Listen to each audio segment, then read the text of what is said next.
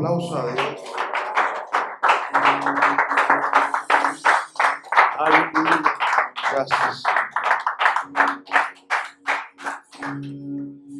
Puede tomar asiento, puede tomar asiento.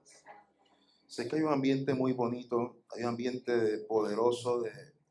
Es que hay una fuerte demanda. Yo no sé quién, quién vino con una demanda, pero alguien puso una demanda muy alta allá en el cielo hoy.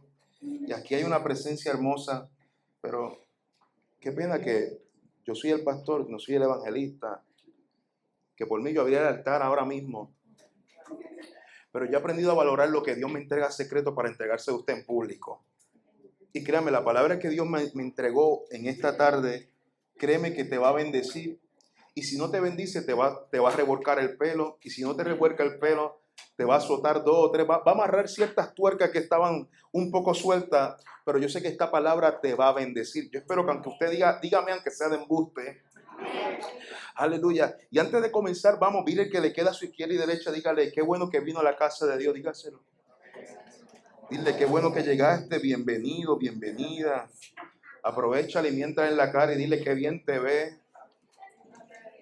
Aquí hay dos o tres mentirosos expertos, ahí los vi fluyendo. Aleluya. Qué bueno que pudo llegar a la casa de Dios. Es, ha sido una semana extraordinaria, ha sido una semana donde hace dos semanas atrás hicimos un anuncio. ¿Cuántos estuvieron aquí cuando anunciamos que nos iban a mudar? Vamos. Y si no lo sabe, pues nos vamos a mudar. Si no se enteran, aunque le hemos estado anunciando por las redes y todo eso, pronto lo voy a tener un poco más al tanto. Cuando termine de predicar, les voy a tener un poco al tanto de lo que está ocurriendo. Pero es una gran noticia y créanme, estamos viendo las manos de Dios sobrar a nuestro favor. Busque conmigo el libro de Tito, libro de Tito, capítulo 1. Libro de Tito, capítulo 1. Libro de Tito, capítulo 1. Busque el versículo 2. Libro de Tito, capítulo 1, versículo 2. Cuando usted lo tenga, me regala un fuerte amén. Libro de Tito, capítulo 1.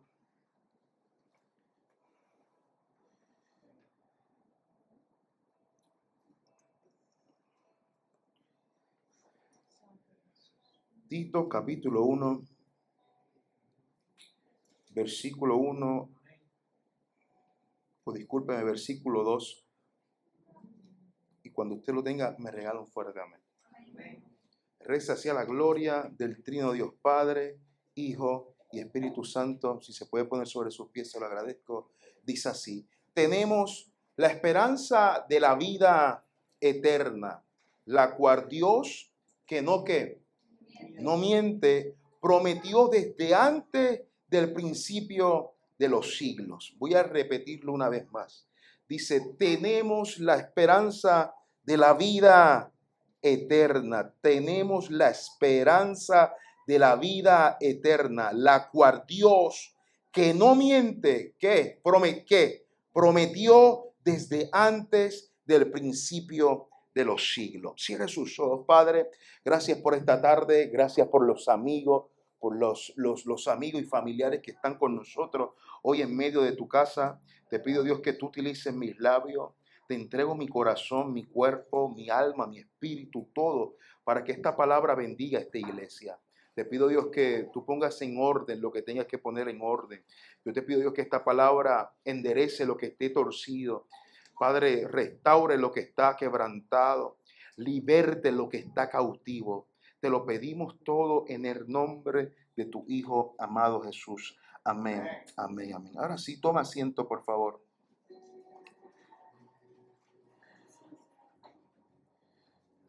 No les prometo que voy a durar media hora porque siempre les miento. Y yoga está más adelante hoy, so que hoy me puede apagar el micrófono, me lo puede quitar. Pero vamos a arrancar en su marca, listo, fuera. Le puse por tema a la enseñanza de hoy fe y esperanza. Fe y esperanza. No es un tema es, rebuscado, no es mega profundo, es un tema bastante simple, pero es un tema que necesitamos oír dentro de nuestra comunidad de fe y es el tema de la fe y la esperanza. Yo no sé si usted se ha hecho la pregunta, yo no sé si usted se ha hecho la pregunta, ¿Cuál es la razón por la cual usted viene todos los domingos a Vástago a las 4 de la tarde?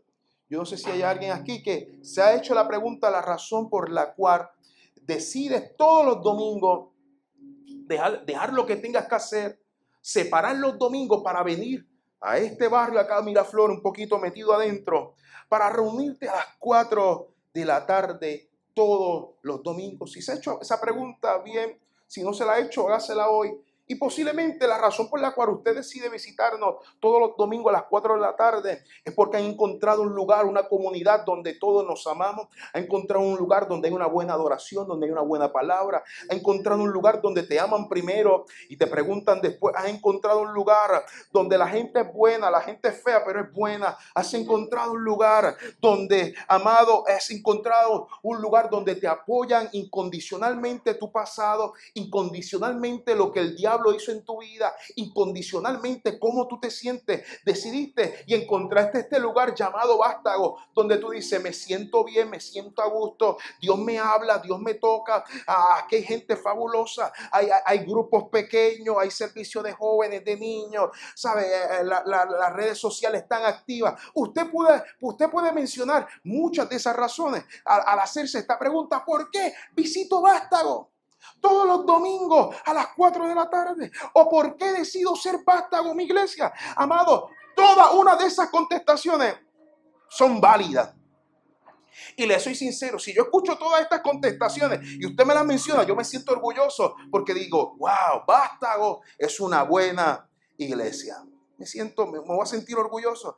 Pero tengo que decirle que por más que una de esas contestaciones sean válidas, no debe ser la razón principal por la cual usted viene todos los domingos a las 4 de la tarde. Permítame decirle que la razón principal por la cual usted viene todos los domingos a las 4 de la tarde es porque usted ha reconocido y vive una vida en agradecimiento por lo que Dios ha hecho en usted. ¿Habrá alguien que diga amén a eso, por favor? Permítame decirle que todo lo demás es fabuloso. Hay gente buena. Ah, eh, eh, eh, los pastores son bellos y hermosos. Hay buena adoración. allí me aman. Pero permítame decirte que la razón principal por la cual abrimos todos los domingos aquí es porque somos individuos que estamos agradecidos por lo que Dios ha hecho en nosotros. Yo necesito que alguien esté de acuerdo con eso y grite amén. amén. Es la razón principal. ¿Por qué? La razón principal por la cual nos reunimos es porque estamos agradecidos, porque usted viene a este lugar, porque desde el día que usted dijo, yo voy a aceptar a Dios como el único camino de verdad y justicia. En el momento que usted dijo, yo voy a aceptar a Dios como el centro de mi vida, en ese preciso momento usted decidió caminar una vida de fe. En el momento que usted dijo, Dios va a ser el camino, el camino que me lleva a toda verdad y a toda justicia, so, yo voy a escoger a, ese Dios, lo voy a escoger como mi Dios. So, en ese preciso momento, usted estaba diciendo, Dios, yo voy a tener un estilo de vida y un caminar de fe. Diga conmigo, fe. So, usted decidió que usted, su fe estaría centrada en Dios, estaría centrada en Cristo. Y ahora sí, la razón por la que usted decide venir los domingos es que los domingos posiblemente es la fuente de mayor alimento que alimenta tu fe.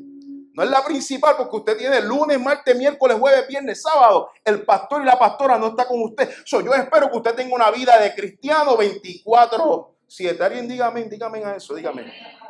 Porque me preocupa. Me preocupa que hoy en día los individuos solamente son domingueros.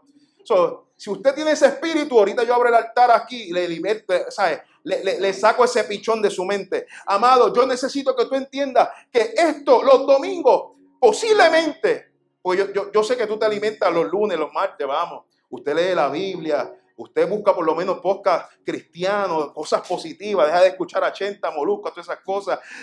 No, no, es que es pecado, pero yo estoy diciendo que usted también en su semana diaria, usted se alimenta. Yo espero, yo espero que usted se alimente, que usted busque sus recursos, que usted tenga su esquinita, que usted ore, ayune. Sí, bienvenido a Pentecostal 101. Suena Pentecostal, pero este es nuestro fundamento bíblico. Amados, eh, eh, eso, eso es necesario. Por lo tanto, le dije que todas esas, cosas válidas de vástago, eso es bello. pero mi, mi, es más, mi deseo es que ni siquiera los domingos sea tu fuente principal. Pero si lo es, bienvenido. Esa es la razón por la cual usted viene a Vástago todos los domingos. Porque usted está agradecido y porque usted decidió tener una vida de fe. Diga conmigo, fe. lo primero que debemos establecer es que nuestro caminar como cristiano es un caminar no de esperanza, sino es un caminar de qué? ¿De qué? De fe. Grítelo, ¿de qué? De fe. Nuestro caminar como cristiano es un caminar de fe. Por lo tanto, no es un caminar de obras, no es un caminar de talento, no es un caminar de esperanza, es un caminar de fe. Y porque tenemos fe, entonces tenemos una esperanza. Yo sé que parece un poco confuso porque usted dice, pastor, es que fe y esperanza es sinónimo. Lo que significa es muy similar. Pero no confunda, amado, porque fe y esperanza no es lo mismo. Porque la fe y la esperanza son dos cosas muy diferentes. Escuche bien. Aleluya. ¿Por qué yo le estoy diciendo que nuestro caminar es un caminar de fe? Porque mire lo que dice Efesios capítulo 2, versículo 8. Dice, por gracia somos salvos a través de la fe. Y dice, y no por obra para que nadie se gloríe. ya está viendo por la razón por la cual usted, su caminar como cristiano, no, es ni siquiera de esperanza, ni siquiera es de obra. No es cuántas veces usted viene a la semana a la iglesia, ni cuántas cosas usted cristiana postea todos los domingos. No, el caminar del cristiano es un caminar que es por gracia, lo hemos recibido, pero a través de la que? Fe.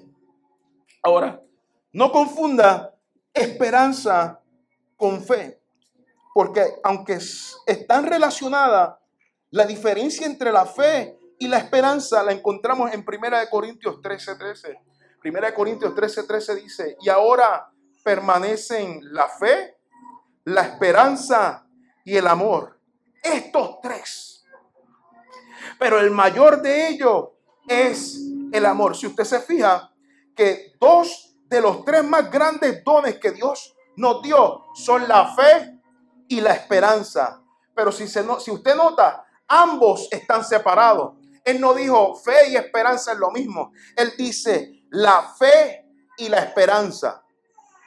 Ambas estaban separados. Porque lo que él nos estaba diciendo, que cuando se trata de fe, la fe se trata de convicción. Pero cuando se trata de esperanza, se trata de una actitud. ¿Lo va, notando? Fe es una convicción, es algo que usted cree. Pero una esperanza es algo que está atado a una actitud, sea de gozo o sea de tristeza, sea de, sea de alegría o de optimismo o de desesperanza. Pero fe se trata de convicción, pero esperanza se trata de una actitud. ¿Qué es fe? La fe es la convicción acerca de algo que no se ha probado cuando se trata de nuestro caminar como cristianos, amados, los cristianos hemos decidido tener una fe en Jesucristo, que aunque no lo hemos visto, hello, creemos en Él. Que aunque no lo, no lo vemos, lo sentimos. Aleluya. Hemos decidido creer, eso se trata fe. Es la convicción acerca de algo que no se ha probado. Significa que confiamos completamente en lo que hizo Jesús en la cruz del Calvario. Y cuando hemos depositado esta convicción en lo que Él hizo en la cruz del Calvario, estamos diciendo que hemos creído que en sus manos está nuestro futuro eterno. En el momento que usted está convencido y dijiste, yo quiero que Dios sea mi centro, que Dios sea mi convicción, usted está diciendo, yo estoy creyendo que la muerte y resurrección yo creo en ese hombre, me va a dar a mí, me va a garantizar mi futuro eterno. No va a ser un futuro de pena, ni de llanto, ni de crujir de dientes. Será un futuro de alegría. ¿Cuántos dicen amén? Su muerte y resurrección, en ella encontramos salvación. Pero cuando hablamos de esperanza, la palabra esperanza viene de la palabra esperar que viene del latín esperare. que significa tener esperanza, pero también encontré una siguiente definición, y es que esperanza es un estado anímico dentro de usted mismo. Ahora, ¿cuántos tienen claro que fe se trata de convicción y esperanza se trata de un estado anímico o de una actitud presente? Yo quiero que usted tenga esto muy claro para que con esto dicho usted tenga la premisa y entienda que fe y esperanza comparten similitudes, pero no es lo mismo dentro de nuestro caminar. Fe es lo que yo he decidido creer. Esperanza es como yo espero. La actitud de cómo yo espero es lo que yo creo. ¿Lo está notando? Por eso, para poder entender las dos diferencias de fe y esperanza, tenemos que entender que cuando se habla de fe, fe se trata de la hora. Diga conmigo, el ahora. Y esperanza se trata del futuro. Por eso, fe es ahora, esperanza es el futuro. Si fe es ahora, tu fe es algo que debe ser constante en tu presente. Eh, eh, si usted está aquí todos los domingos es porque usted decidió ser cristiano. Y cuando decidió ser cristiano, usted está diciendo, mi fe es una fe de ahora.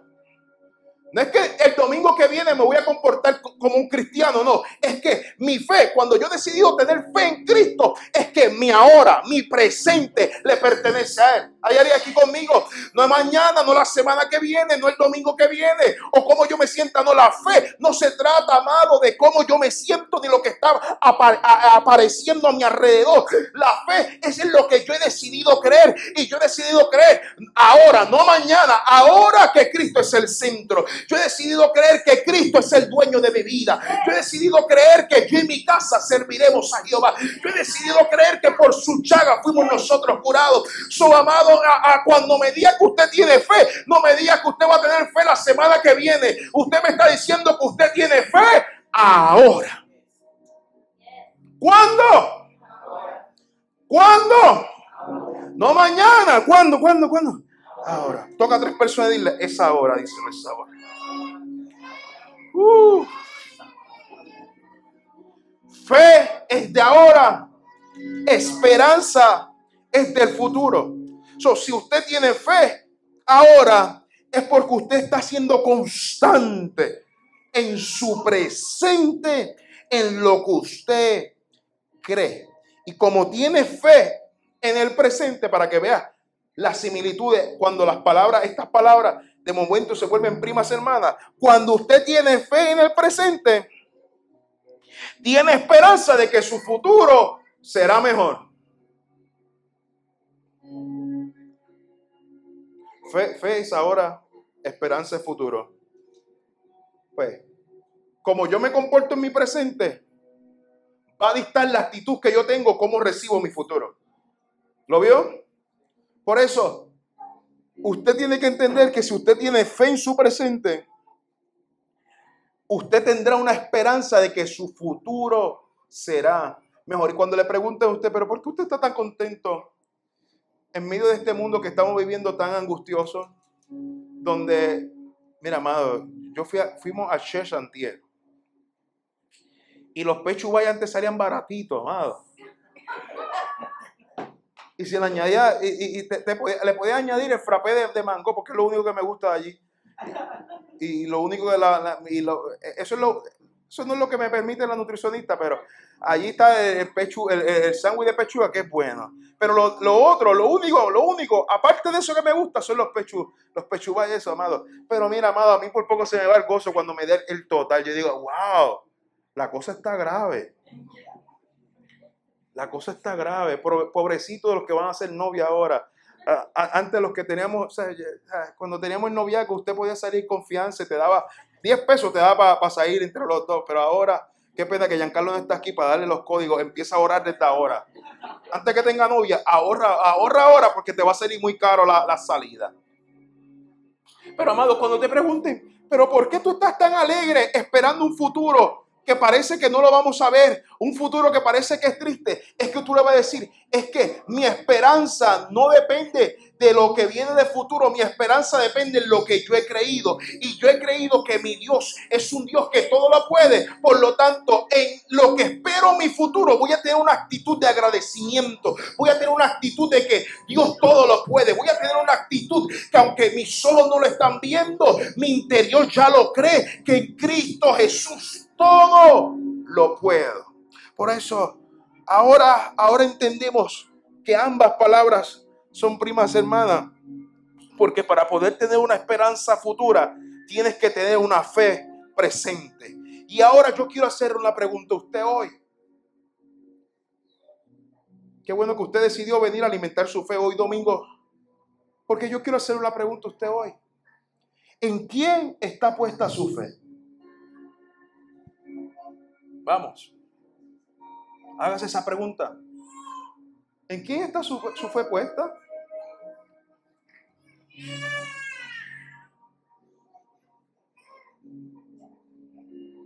¿En lo que te prometió tu, tu jefe? ¿En qué está tu fe puesta? ¿En el círculo de amistades que te rodea? ¿En qué está tu fe puesta? ¿En lo que te puede brindar un hombre o una mujer? ¿En qué está tu fe puesta? ¿Estás esperando que llegue el púa de nuevo? Para los que no son de aquí, eh, eh, búsquelo, búsquelo en Google. ¿En qué, en qué está tu, tu, tu fe puesta?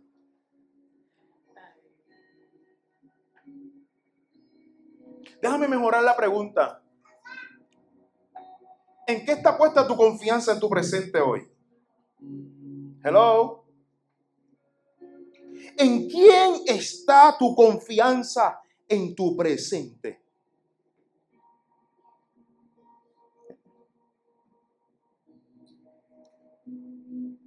Cuando tu confianza presente es Cristo, aleluya. Usted no vive afanado. Usted no vive angustiado de lo que puede pasar mañana. Porque sabe en quién ha creído.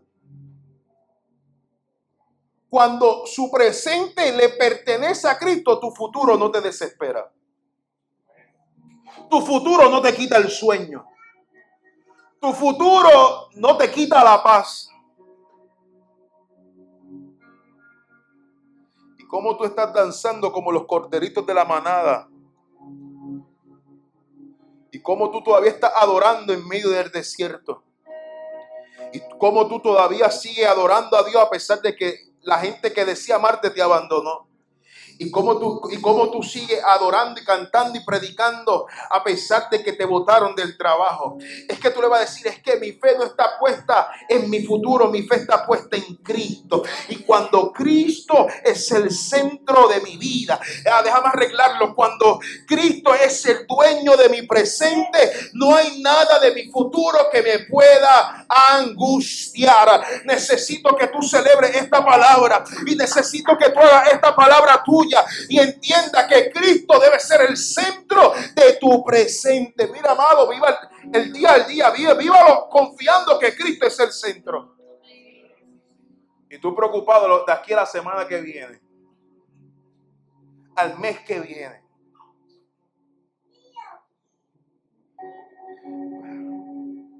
Ah, ¿Qué, cocino el, jueves y estamos domingo? Mira, amado, cuando Tú sabes quién es el dueño en quién usted ha puesto su confianza en su presente. Lo que pueda pasar mañana no te va a quitar el sueño. Porque tu fe está fundamentada en Cristo. ¿En quién está, en quién está puesta tu confianza hoy?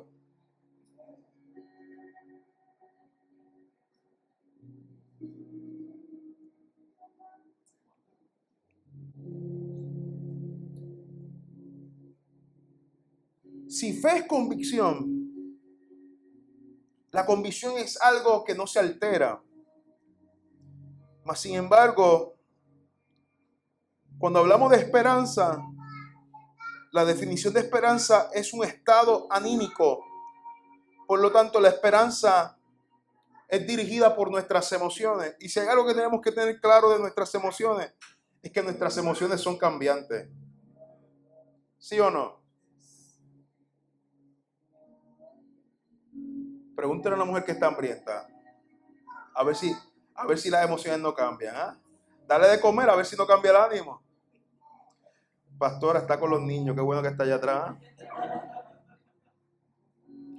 Amado, cuando, cuando usted no tiene deuda, usted está feliz, usted está contento. Cuando las cosas te salen como tú quieres, usted está, mira, en las nubes. Pero la esperanza, a diferencia de la fe, la fe es algo que, que está constante. La esperanza es un estado anímico. Y lo anímico es lo del alma, es nuestras emociones, donde están envueltas todo eso. Y nuestras emociones son cambiantes. Por eso, la vida del cristiano no se puede dirigir por lo, lo que siente o cómo se siente, sino que su vida como cristiano debe ser dirigida por lo que usted cree. Porque el día que usted no sienta el fuego que te está quemando, que te quema, que te quema, usted va a, usted va, a pensar que Dios no está presente.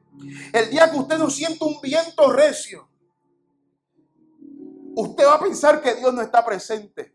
El día que usted no sienta que los pelos se le paren, usted va a pensar que Dios no está presente. Y el problema es que hemos interpretado silencio como ausencia de Dios o quietud como ausencia de Dios. Pero es por eso que hoy Dios quiere enseñarnos que tu vida como cristiano no puede depender de cómo tú te sientes. Si sientes fuego, no sientes fuego. Si sientes que te quema el espíritu, siente que el espíritu no te quema. Si sientes que viene un viento recio, no lo siente. Usted, su vida como cristiano es dirigida por lo que usted cree, por una convicción una certeza que no importa lo que usted sienta, no lo va a mover ni a izquierda ni a derecha. Y va a ser como el monte de Sion, que no se mueve, sino que permanece para siempre. Ahora, me, viene la, me viene la historia de los discípulos que confundieron la quietud de Jesús como la ausencia de Dios. Usted sabe la historia donde están los discípulos cruzando al otro lado y dice que una tormenta azota la barca y en, en, medio de ese, de, ese, de ese escenario dice que todos ellos estaban angustiados, pero Jesús estaba durmiendo. Aleluya. Y dice que ellos estaban tan angustiados que lo despierta y dice, maestro, levántate que perecemos. Aleluya. Ellos interpretaron como nos pasa a nosotros. Interpretamos la quietud de Dios como la ausencia de Él. Interpretamos su silencio como si Él no estuviera presente. Y Jesús lo que te está diciendo, la razón por la que yo, duermo tranquilo en medio de tu tormenta es que tu tormenta no significa nada para mí. Oh Dios mío. Las tormentas que te están angustiando no es un impedimento para yo entregarte la victoria. So Dios te está diciendo, aleluya, cuando yo estoy quieto, cuando yo estoy en silencio, cuando tú piensas que estoy dormido, no significa que estoy ausente, significa que mi presencia estará contigo y mientras tú tengas la fe, mientras tú tengas la certeza, mientras tú tengas la convicción que aunque Él no está hablando, aunque tú no lo estás sintiendo, si tienes la certeza que Él está contigo en tu barca, créeme que sople lo que tenga que soplar, que venga lo que tenga que venir, que venga el ataque que tenga que llegar. Pero si Cristo está en tu barca, créeme que tu barca va a llegar al otro lado. Yo necesito que alguien en este lugar entienda que si Cristo está presente, Él no está ausente. So, deja, deja de estar malinterpretando que, ay Dios, tú estás callado. Es que tú no me hablas.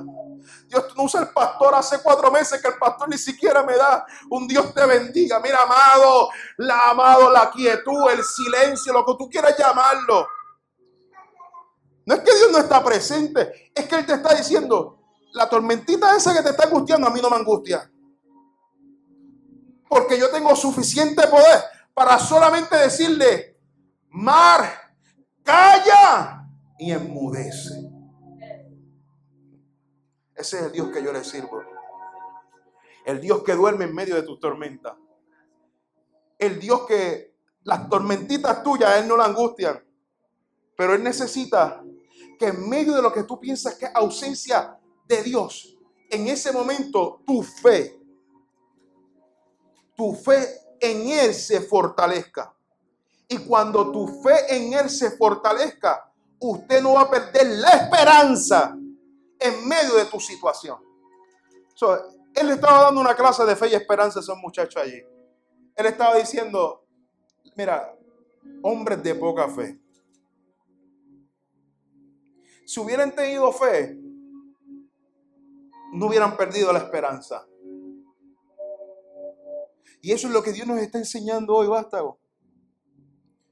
Tenemos que entender que el silencio de Dios no lo podemos interpretar como la ausencia de Él. Tenemos que aprender a tener fe que al Dios que le servimos es un Dios que todo lo puede. Dígame por favor. Y cuando usted tenga eso insertado en su mente, cuando usted tenga insertado que su Dios es un Dios que todo lo puede, amado, tendrás una fe que no se va a derrumbar cuando vea los gigantes porque sabe cuál es tu fe. Tendrás una fe que no se va a derrumbar cuando vea los leones, porque sabe cuál es tu fe. Tendrás una fe que no se va a derrumbar porque estás en el desierto, porque sabe en quién has creído. nuevamente te pregunto, ¿en qué se basa tu fe hoy?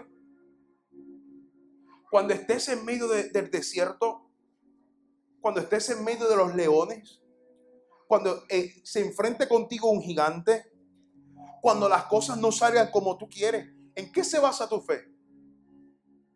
Yo no sé usted, pero la fe de nosotros, de los cristianos, en estos momentos de angustia, se basa en que Él va a estar con nosotros hasta el fin de los días.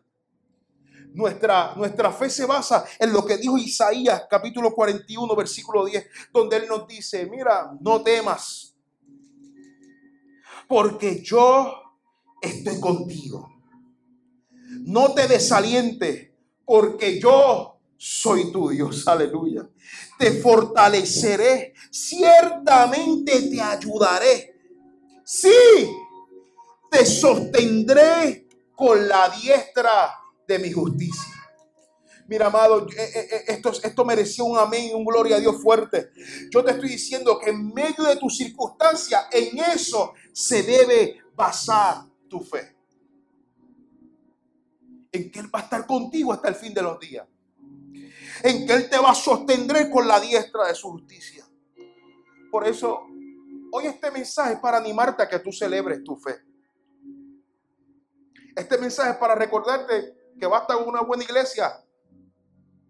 Pero más que una buena iglesia, este es un lugar para recordarte de qué se trata tu fe.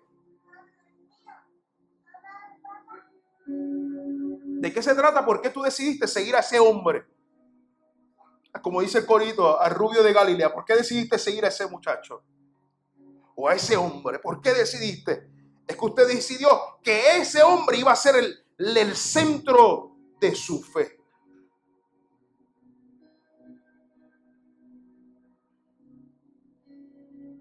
este mensaje es para que usted celebre la fe que usted tiene. Y no te culpo si perdiste la esperanza. No, no, no, no. No te culpo. Pero si la esperanza la habías perdido, hoy es un buen día para volver a recordar y a renovar esa esperanza. Porque hoy vas a recordarte de qué se trata tu fe. Si perdiste la esperanza, no te culpo. Pero si todavía sigues teniendo fe en el hombre que venció la muerte, oh gloria a Dios, aleluya. En el hombre que venció la muerte, créeme que esa esperanza que tú sentiste que había perdido, esa esperanza hoy recobra fuerza.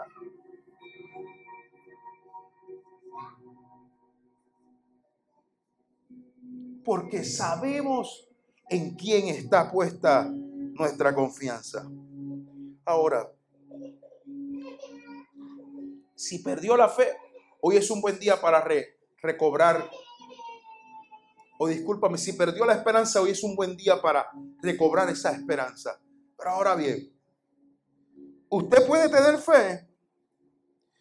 Esto es algo que yo estaba, decía, lo digo, no lo digo. Pero lo voy a decir.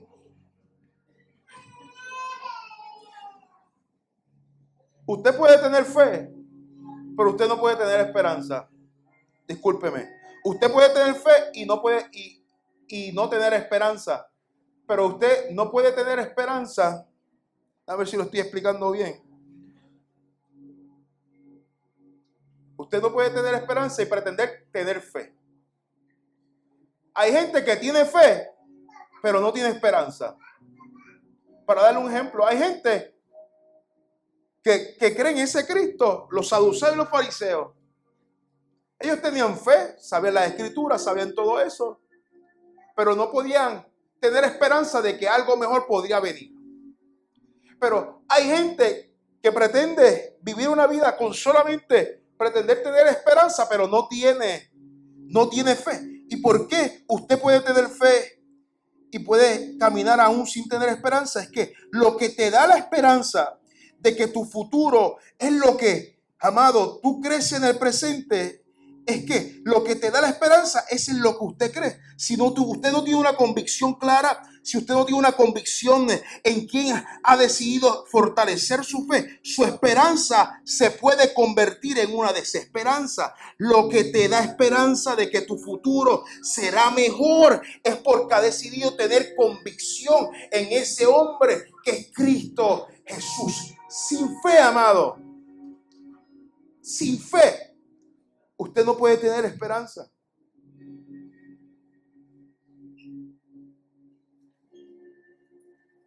Y eso es lo que hoy Dios quiere recordarnos. Y hay algo que Él nos quiere destacar hoy. Que necesitamos confiar plenamente en Él y entender que nuestro caminar como cristiano no es por obra y ni siquiera mente. Nuestra razón principal de nuestro caminar no es de esperanza, sino como dice Efesios, es de fe. Pero hay algo que hoy Dios quiere que destaquemos. Y es que usted no puede confundir esperanza con expectativa. ¿Y por qué yo digo que el cristiano no puede confundir esperanza con expectativa? Es que las expectativas, cuando hablamos de expectativas, y no me malinterprete, las expectativas no son malas. Pero cuando hablamos de nuestro caminar de fe, cuando hablo de tu vida espiritual, cuando hablo de lo que tú decides creer, tu vida como cristiano no puede depender de expectativas. Porque las expectativas dependen de una fecha, de una fecha límite. Dependen, dependen de que después de esa fecha límite, esas expectativas se desvanecen. Usted está a la espera si se cumple o no se cumple. Cuando usted tiene expectativa, usted, usted ni siquiera casi tiene esperanza porque usted no tiene la certeza de que se va a cumplir.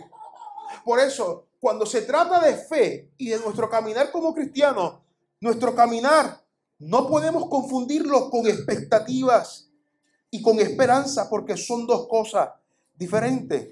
Y hoy yo creo, amado, que el problema del cristianismo o del problema de los cristianos que se reúnen los domingos es que se le ha olvidado que este caminar no depende de expectativa, sino que depende de esperanza. Y el peligro de, de confundir estas dos palabras es que cuando usted cambia este evangelio de esperanza a expectativa, usted cree que este evangelio se trata de casa nueva y de carro nuevo.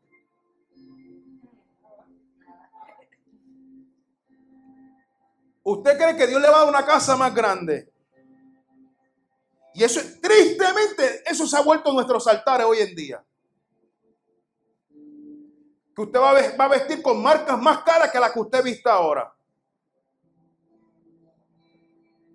Dañé el mensaje, pastor, iba bien.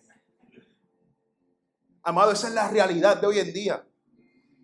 Y cuando me pregunto por qué esto está pasando, es que hemos convertido nuestro evangelio de un evangelio de esperanza a un evangelio de expectativa. ¿Y sabe cuál es el peligro de vivir un evangelio así? Es que usted está esperando jet privado, usted está esperando una casa con piscina, no me malinterprete, todo eso usted lo puede puede desearlo tenerlo. Pero de eso no se trata nuestro evangelio. Discúlpeme, pero se lo tengo que decir. Yo quiero que cuando yo suene esa trompeta, estemos allá, Dios no me diga, mira, le predicaste un mensaje incompleto, se lo tengo que predicar completo. Nuestro evangelio no es un evangelio que usted pasa la altar para que le prometan casa. No se trata de eso. ¿Por qué? Porque el día, amado, que usted malinterprete tener esperanza con expectativa. Usted está confundiendo que nuestro caminar como cristianos se trata de que tenemos una esperanza porque hemos puesto una fe en Cristo. ¿Y cuál es la esperanza de nosotros como cristianos? Es que nuestra esperanza es que hemos sido lavados por la sangre del Cordero. Por consiguiente, nuestra esperanza es que hemos dicho, Dios, eh, tenemos una esperanza que si fuimos lavados por la sangre del Cordero, nuestros pecados, todos nuestros pecados han sido borrados. Y nuestra esperanza es que tenemos una salvación y una vida eterna. Cuando se trata de la esperanza del cristiano, nuestra esperanza es que vamos a resucitar juntamente con Él. Nuestra esperanza se trata que vamos a resucitar y no solamente resucitaremos, sino que vamos a vivir juntamente con Él.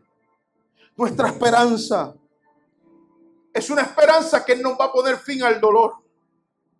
No habrá lamento, ni habrá tristeza, ni aflicción. Vamos a reinar juntamente con Él por la eternidad. Eso se trata nuestra esperanza. La esperanza del cristiano no, no depende de expectativa. No se basa en circunstancias temporales o en logros humanos, sino en la fe en Dios y en su amor redentor que hizo en nosotros. So, amado, deje de estar pensando en tonterías. Si usted pensaba que tener esperanza en Cristo es que el pastor le iba a prometer y le iba a profetizar casa nueva carro nuevo. Yo oro para que Dios se lo dé. Y créeme que voy a orar para que me compre. Si, Dios le dio para comprarse uno, que me compre uno a mí también. Yo oro por eso. Pero cuando hablamos de fe, de nuestro, de nuestro evangelio, mira, amado, discúlpeme. Eso no se trata de nuestro evangelio. Y si voy más allá, no sé, los dones no es para estar prometiendo casa y carro. Ay, Dios mío, Josué. Luis, no, no corte ese pedazo.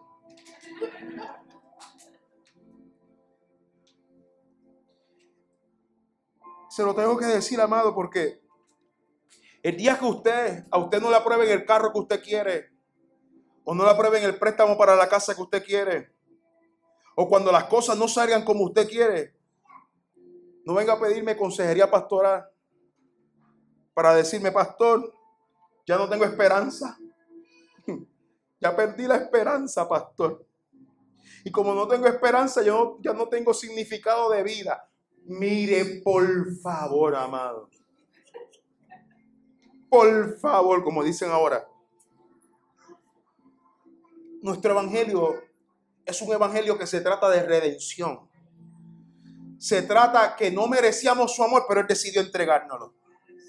Se trata que Él murió por nosotros y nos perdonó. Y en vez de condenarnos, nos amó primero. Aleluya. yo oro para que Dios lo bendiga. Yo oro para que se compre la casa y el carro. Y se compre todas las marcas que usted quiere. Si puede, hágalo. Pero no malinterprete. Tener una vida de cristiano de expectativa. Porque el día que las cosas no salgan como usted quiere, se me va a apartar va a decir, ese evangelio no funcionó.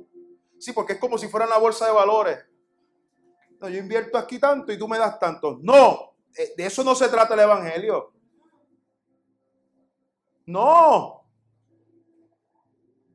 Déjame cumplir varios domingos para que, según cuánto yo cumplo los domingos, es lo que Dios me va a dar. No. No es por obra para que nadie se gloríe. Es por fe.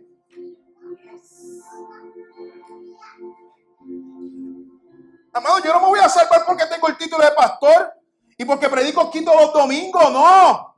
Es por fe. Es por fe. hoy yo quiero aclarar, amado, de qué se trata su fe. Y de esto se trata nuestra fe. Y cierro con esto. Se trata que Jesús dijo, en Juan 14 que iba a volver. Y se trata, nuestra fe se trata que por fe confiamos en sus palabras.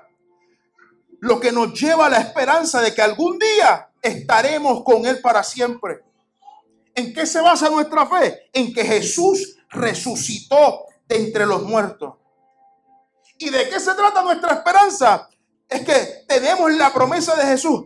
Porque yo vivo, mira lo que nos dice, porque yo vivo en Juan 14, 19, porque yo vivo, vosotros también viviréis. Esa es nuestra esperanza. Nuestra fe es que el hombre, ese hombre resucitó el tercer día. ¿Y cuál es nuestra esperanza? Es que como él vivió, también viviremos con él. Casi no me diga que es casi carro, no. Eh, no, no, no, no. Ropa cara, marca. No, no, no, no se trata de eso. Esa es nuestra esperanza. Esa es nuestra fe. eso debe ser lo que lo va a animar a levantarse todos los días y decir, Dios, gracias por lo que hiciste en mí. Yo no merecía este regalo. Yo no merecía tu amor. Yo no merecía estar en este lugar. Yo no merecía ni siquiera de estar aquí existiendo, pero tú decidiste amarme. Es por eso que yo decido vivir una vida en agradecimiento. Y para hacerle una, una, anécdota, amado, o una, una mejor interpretación, amado, cuando hablamos de fe y esperanza, es algo como cuando a un niño le dicen, papi, vamos para Disney. Eso es como cuando Luigi le prometa a Marco, Marco, vamos para Disney. Y el nene, el nene, el nene se pone, se alegra, se está contento, porque papi le hizo una promesa. El niño cree en lo que el padre le dice. Eso es tener fe. Pero lo que le crea la emoción, el saltar, el brincar, el correr, esa alegría es la esperanza que él tiene la certeza de que si papi lo dijo, aleluya, yo lo creo. Y eso es lo que hoy Dios quiere que tú entiendas. Que tú tengas fe que el hombre que te prometió, ese hombre no es hijo de hombre para que mienta. No es hombre para que mienta, ni hijo de hombre para que se arrepienta. Ese hombre ha prometido tantas cosas sobre ti ha derramado tantas bendiciones sobre ti que te está diciendo, necesito que tengas fe en lo que salió de mi boca. Así como el niño espera que el padre cumpla con que lo lleva a Disney, así amado nos han dado una promesa y es mejor que Disney, aleluya es mejor que cualquier parque y cualquier cosa en este mundo sobre la, la faz de la tierra. Es una vida completamente, juntamente con Él por la eternidad. Amado, ¿qué promesa es esa? ¿Qué promesa? No existe mejor promesa que esa. Por lo tanto, yo necesito que si usted decide decidir y llamarse, amado, como categorizarse como cristiano, usted tiene una vida de fe. Usted camina una vida de fe. Usted se comporta como un hombre y una mujer de fe. Y los hombres que son de fe, amado, tienen una esperanza, aleluya. Y la esperanza es que, amado, a pesar de que vivimos guerra, a pesar de que vivimos enfermedades, a pesar de que vivimos circunstancias, la esperanza nos dice, amado, que Él va a estar con nosotros hasta el fin.